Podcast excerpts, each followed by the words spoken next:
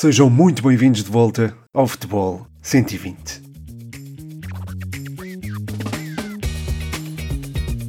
Aí está, estamos de volta. Mais um episódio de Futebol 120 passado um mês e meio do último. Uh, achei que seria, seria benéfico para o projeto fazer aqui uma pausa, ser um bocadinho como aqueles médios que guardam a bola, baixam o ritmo de jogo para depois levantar a cabeça e reorganizar uh, a estratégia, digamos assim. Ora, foi nesse papel que olhei para o projeto como um todo e ver as coisas de, de uma perspectiva diferente, ou seja, uma perspectiva de quem está de fora ou de uma pessoa que está a ver à distância aquilo que fez ou aquilo que foi feito neste projeto. Então, tive algumas ideias, algumas delas já foram implementadas no Patreon, eh, outras serão implementadas também no podcast, já neste episódio, nomeadamente a inclusão de rubricas novas ou melhor, não é bem rubricas novas, eh, é mais rubricas. Vão haver rubricas que não haviam antes no podcast. Também estou a pensar em incluir mais frequentemente convidados nos episódios. Aliás, já durante a próxima semana conto ter um, eh, de forma a fazer a antevisão à primeira jornada da Primeira Liga com um foco especial sobre uma determinada equipa sensação da eh, época transata. Mas até lá, ainda se vai jogar futebol e eh, o cabeça de cartaz é, claro está, esse Benfica-Porto ou Porto-Benfica, conforme preferirem, que vai eh, decidir o vencedor da Supertaça Cândido Oliveira, edição 2023. O Benfica parte como campeão, o Futebol Clube de Porto como vencedor da taça. Já sabem como é que é o formato desta prova, que é dominada claramente pelo Futebol Clube de Porto. Ao todo são 23 títulos contra 9 do Sporting e 8 do Benfica. Eh, ou seja, o Futebol Clube de Porto tem mais títulos da Supertaça do que Sporting e Benfica juntos. Sporting e Benfica têm 17, Porto tem 23. E se é certo que isso, enfim, não vai entrar em campo, esses números não vão estar em campo, mas uh, são números uh, que devem ser tidos em conta na preparação para o encontro. Acho que é, é algo a, considerar. Uh, além disso, é preciso também notar que o Futebol Clube do Porto disputou 33 supertaças e venceu 23, ou seja, só perdeu em 10 ocasiões e, olhando para os últimos seis anos, vemos que o Futebol Clube de Porto conquistou a prova em seis ocasiões contra uma do Benfica e uma do uh, Sporting. Já agora um dado adicional, desde uh, 1997 que não há uma equipa uh, que não os chamados três grandes a conquistar esta prova. A última foi o Boa Vista, na altura orientado por Mário Reis e capitaneado, preciso dizê-lo, por Paulo Sousa vocês já sabem que eu gosto aqui de estatística e acho que é sempre bom introduzir estas coisas na divisão assim, de grandes jogos e este, sem dúvida alguma, que vai ser um grande jogo. Eu acho que a Supertaça tem algo de especial uh, e que também está relacionado com a sua calendarização.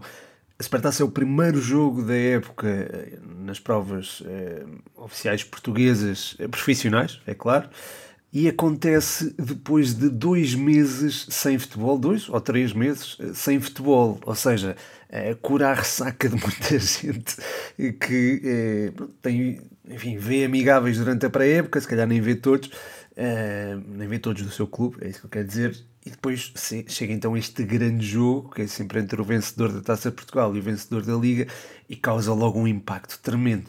Um, depois há também a questão de uh, opor normalmente uh, equipas grandes, não é? Ou, pelo menos um dos chamados três grandes, pelo menos nas últimas temporadas foi assim, mesmo em 96, 97 o Boa Vista derrotou o Futebol Clube de Porto. Portanto, aliás, é sempre assim, porque só houve uma época em que um dos chamados três grandes não venceu a Primeira Liga durante a vigência, digamos assim, da Supertaça e eh, nessa temporada eh, o Boa Vista, que se sagrou campeão, acabou por perder o título eh, diante do Futebol Clube do Porto, que na altura, também vou assinalar, era orientado por Otávio Machado e o capitão do Porto, sabem quem era? Jorge Costa, o atual treinador do AVS, ou Aves, como preferirem. Enfim, acho que era importante olhar para este contexto histórico e para o peso que a Supertaça tem normalmente no, nos jogos do Futebol Clube do Porto. É um jogo único, é, ou tem sido um jogo único, não foi sempre assim, mas tem sido um jogo único e é, neste tipo de partidas, Sérgio Conceição orienta muito bem a sua equipa, sabe exatamente aquilo que dizer e, e que fazer, e eu acho que nesse sentido há também uma. Há aqui uma. Enfim, não digo uma vantagem, mas é um, um fator benéfico e que favorece o Futebol Clube do Porto para esta partida.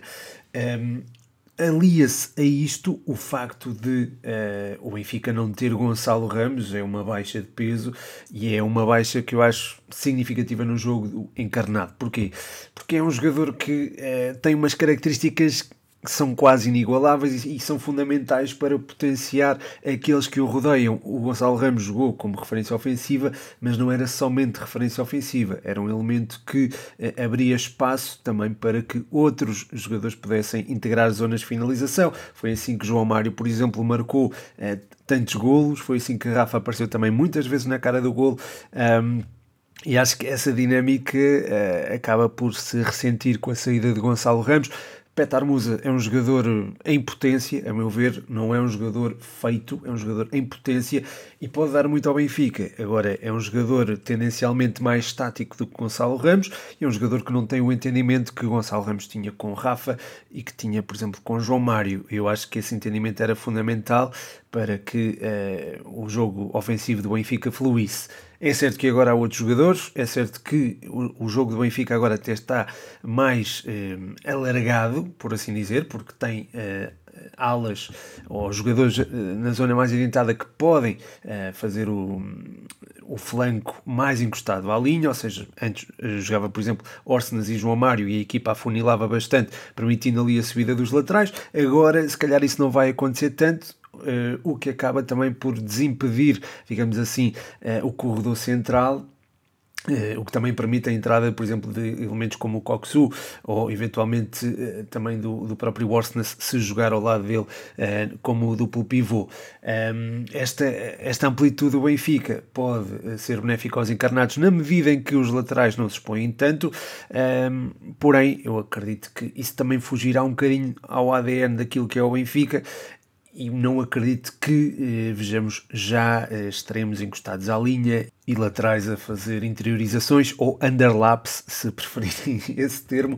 Uh, portanto, não estou a ver isso acontecer já, ou pelo menos frente ao Futebol Clube do Porto. Eu até acredito que os encarnados sejam um bocadinho mais conservadores e que João Mário e Orsnes possam até jogar juntos uh, na, em zonas mais adiantadas no terreno, juntos, isto é, um em cada, um, uh, em cada lado, cada um no seu, no seu canto, uh, Orsnes a partir da esquerda, João Mário a partir da direita, e depois eh, Di Maria nas costas de Petar Musa. Eu acredito que o Benfica possa entrar assim na partida frente ao Futebol Clube do Porto, até para conseguir ter o controle do meio campo. O Futebol Clube do Porto é muito profícuo nesse aspecto e acho que os encarnados têm que ter eh, muita atenção ao seu setor intermediário.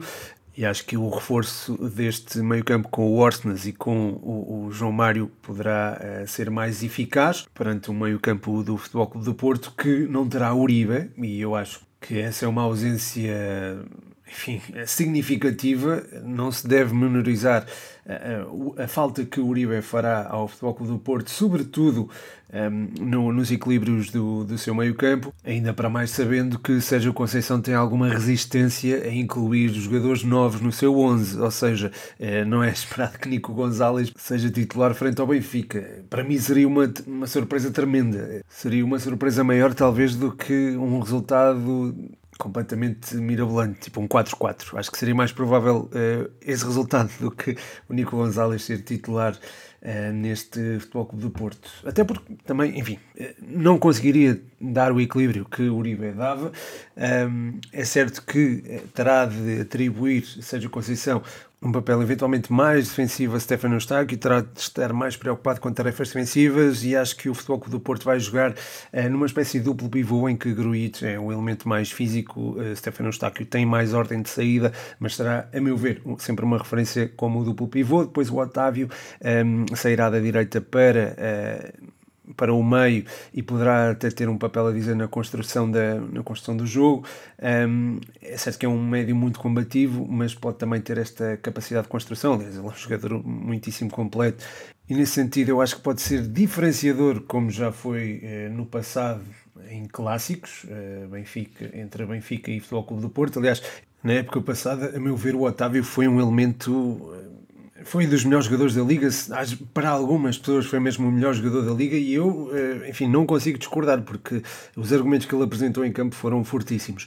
Acredito que o Futebol Clube do Porto eh, joga com Galeno na esquerda para hum, dar alguma largura à sua equipa, um, procurando os desequilíbrios do, do luso brasileiro e depois uh, na frente enfim, não sei se Fran Navarro vai jogar com Taremi na frente. Um, a jogar só com um ponta de lança, acredito que seja Conceição possa abdicar de Taremi. Eu acho que isto pode acontecer. É jogando Fran Navarro sozinho, com um, um, jogador com maior capacidade de construção e também mais uh, jogo de corredor central. Uh, alguém que tem também uma capacidade tática competente para este tipo de jogos. E nesse sentido, eu já falei bastante aqui do, do André Franco, acho que ele pode ser o, a escolha ideal para Sérgio Conceição nesta partida, jogando ali nas costas de Fran Navarro. Um, é certo que estamos a falar de um reforço e logo para a equipa titular, mas eu acho que o Futebol Clube de Porto, neste aspecto, tem que decidir desta forma. Um, também gostei bastante de, e estou a gostar bastante da evolução do Dani Namazo. Um, porém, eu acho que ainda não estará eventualmente pronto para ser titular neste, neste Futebol Clube de Porto e neste contexto de, de jogo grande. Há aqui uh, duas incógnitas que eu acho muito importantes para este Futebol Clube de Porto: Diogo Costa e João Mário. Não sabe se vão jogar. Uh, tendo Diogo Costa, eu acho que o Futebol Clube de Porto tem outra capacidade para um, conseguir uh, sair a jogar perante a pressão ofensiva do Benfica. No jogo do Estádio da Luz, na época passada, Diogo Costa foi, a meu ver, fundamental para que o Futebol Clube do Porto conseguisse lidar com eh, essa pressão ofensiva do Benfica, que é tão característica.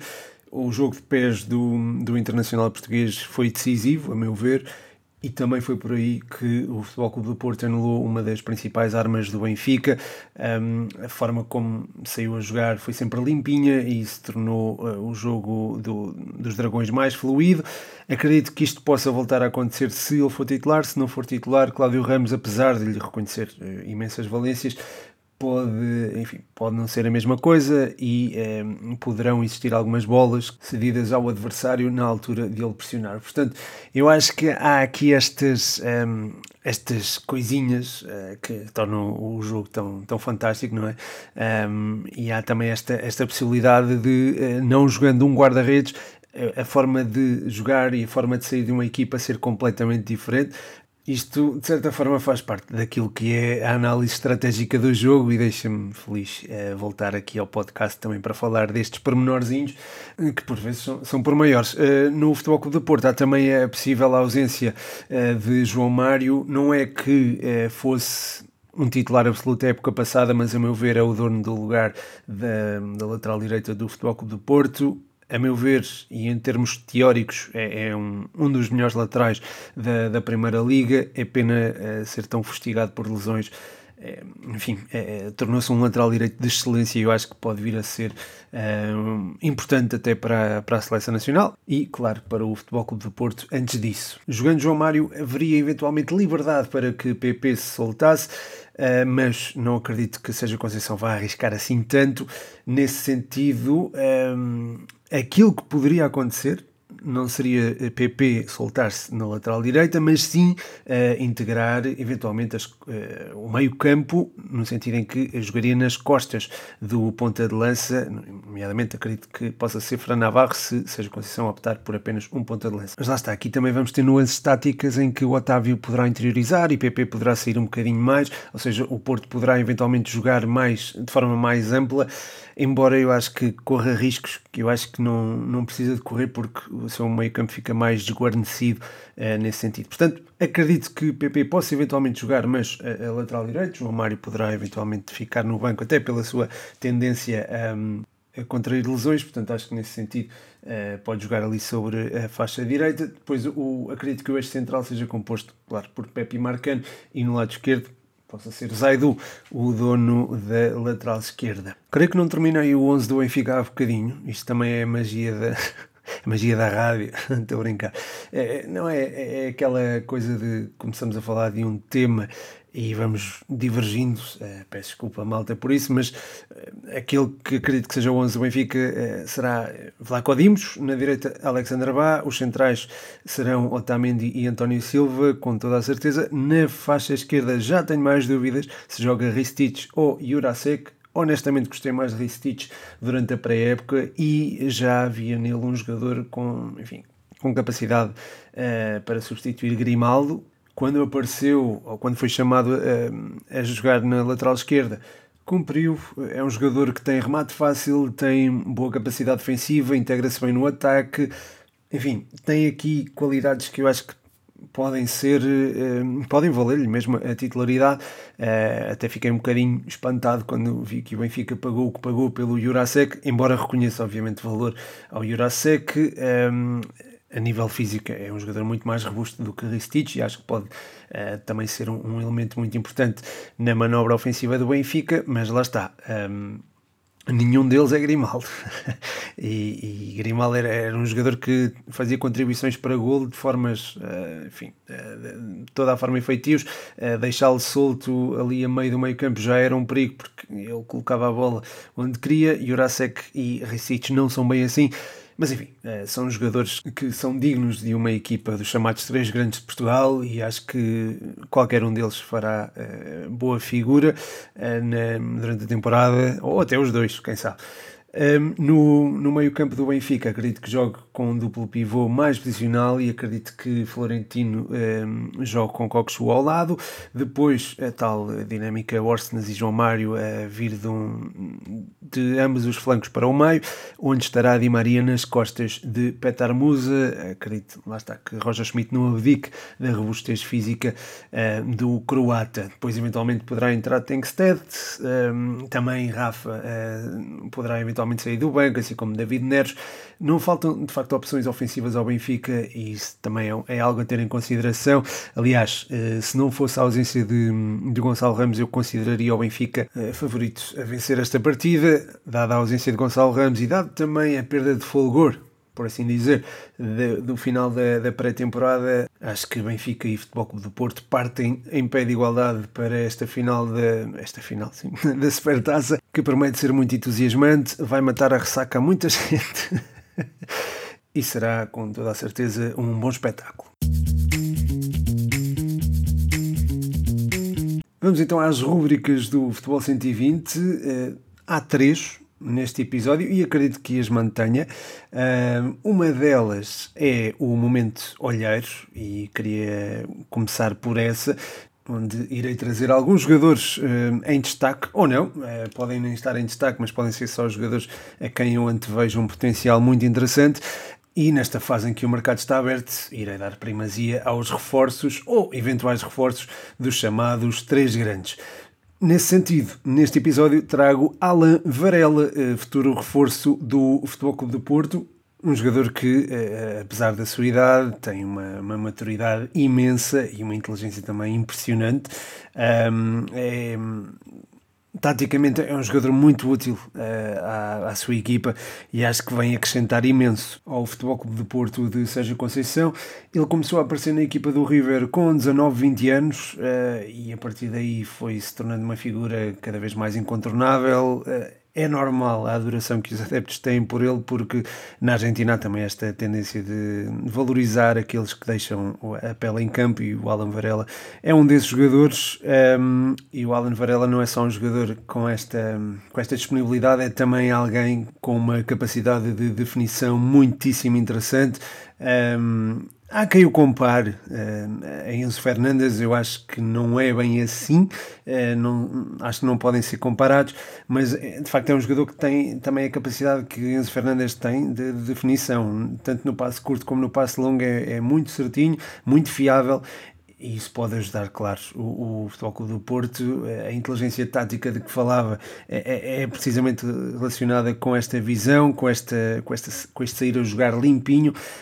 Tem muita. Um, gosta de assumir o jogo, gosta de assumir a batuta e pode perfeitamente ser ali o maestro do, do meio campo do Futebol Clube do Porto, ser o tal, um, enfim, o tal jogador que faz a ligação meio campo-ataque e embora ele jogue a partir de uma zona mais recuada é sem dúvida alguma alguém que tem essa capacidade para, hum, para ligar setores, não só a zona defensiva com a zona média, mas também a zona média com a zona mais adiantada. No River era muito frequente vê-lo a jogar em, numa posição mais adiantada. Eu sei que é tido como um médio defensivo, como um 6, mas eu acho que ele é muito, muito mais do que isso. Um, tem também uma meia distância interessante, pelo menos gosta de apostar nela. Até agora não, não tem tido tão bons resultados quanto isso, marcou apenas dois gols ao serviço do Boca, mas é, é, alguém a ter em, em linha de conta para o nosso campeonato. Acho que pode ser uma, uma grande referência do Futebol Clube do Porto nos próximos tempos e é um miúdo em que eu deposito muitas esperanças.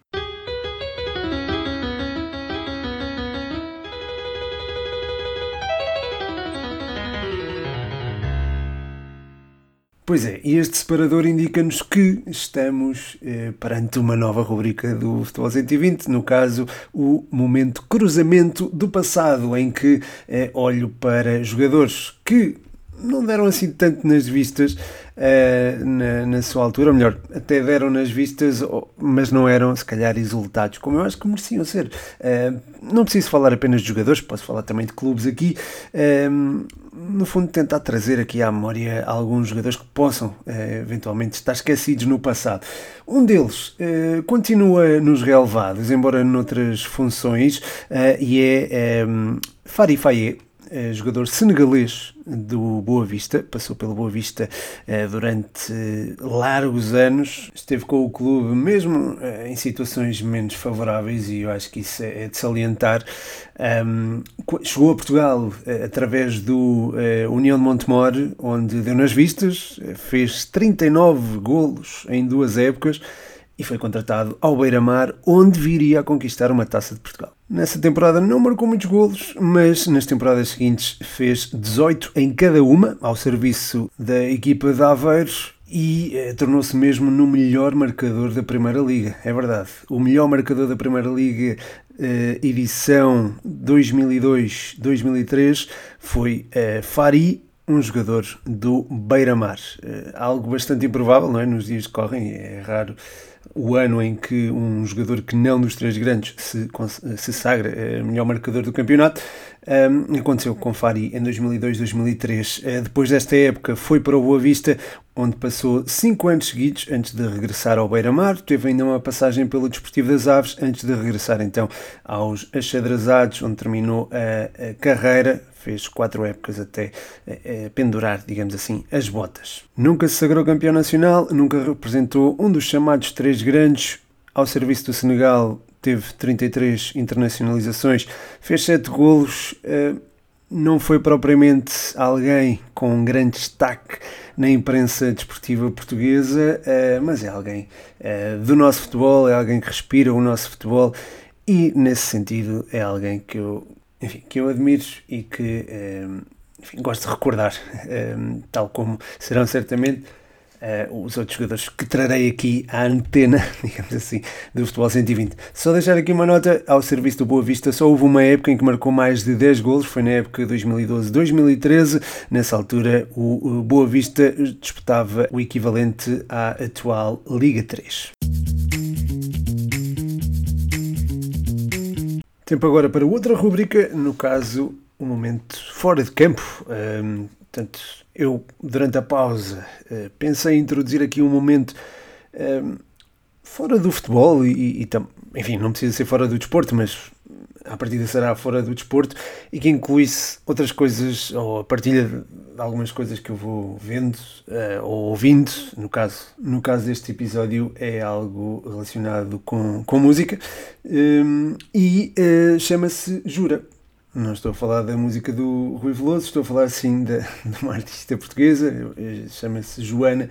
Um, gostei, uh, descobri e gostei muito. Um, é, é, giro ver que a diferença de sonoridade entre o que vem do, dos Estados Unidos e, e, o que é português se, se esbateu com, com malta nova, não é? Eu vejo também, por exemplo, com, com o Lunar Johnny, enfim, embora Lunar Johnny seja se calhar um mau exemplo, mas uh, já vem muito atrás dele uh, a introdução aqui de, de sonoridades que, enfim, que estão dentro daquilo que, que se ouve no, no, Spotify e neste tipo de, neste tipo de artistas.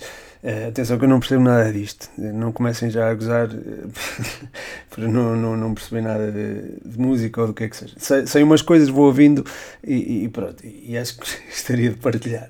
Não só música, mas outras coisas também. Neste caso é música. Mas eu lembro-me de antes, uh, voltando aqui à conversa um, com vocês Antes, eh, para soar bem, era preciso cantar em inglês, agora isso já não é preciso. Pode-se introduzir aqui o português, há aqui uma, uma sonoridade engraçada e a coisa fica bem. Aconteceu aqui com, com Jura. Antes disto, eh, houve várias bandas que cantavam em inglês para tentar se ingrar. Uma delas foi Silence Form.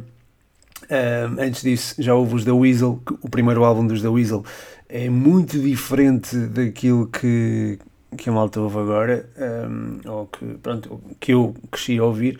Um, eu cresci a ouvir da Weasel dentro da identidade que, que nós conhecemos. Antigamente não era assim, era, era algo muito mais, um, como direi, cru uh, e se calhar mais agressivo um, do, que é, do que é neste momento. Uh, soava muito a Beastie Boys, eu não sei se, se a malta conhece Beastie Boys.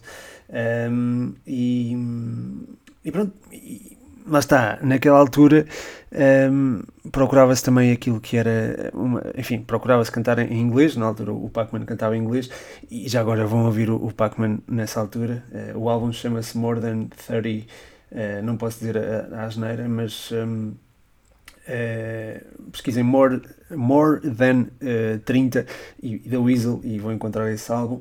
Um, e, e pronto, também é giro enfim, ver que da Weasel uh, influenciou tanta gente e que naquela altura era tão diferente daquilo que é agora. Também pode acontecer aqui com a Jura, um, ehm, que, enfim, de quem eu gostei muito.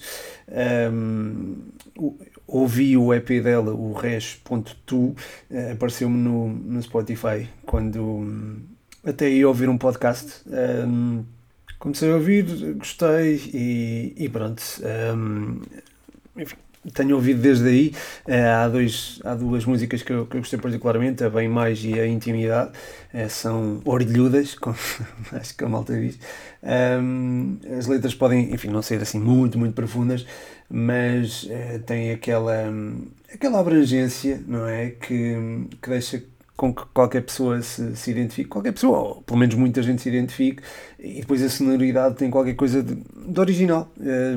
Gosto muito fora da, da música. Ela escreve de forma engraçada e, e agir ver que a escrita acaba por um, distinguir também um artista. E eu acho que a forma como ela escreve escreve tipo, não, não estou a dizer escreve uh, à mão, é, escreve também mesmo as descrições e também o, uh, os próprio, o próprio álbum, no próprio álbum e a própria apresentação da artista tem, enfim, tem pontos no meio e tem também abreviações é, é, é, abreviações de palavras, não abreviaturas. Eu, eu acho que pode ser de abreviações. Bem, uh, portanto, acho que, enfim, é, é certo que há malta que pode não gostar, uh, e eu percebo um, deste, deste aspecto e também da artista, mas pronto, eu recomendo e, portanto, fica aqui no, no momento uh, fora de campo a sugestão de Jura e do EP Res.tu.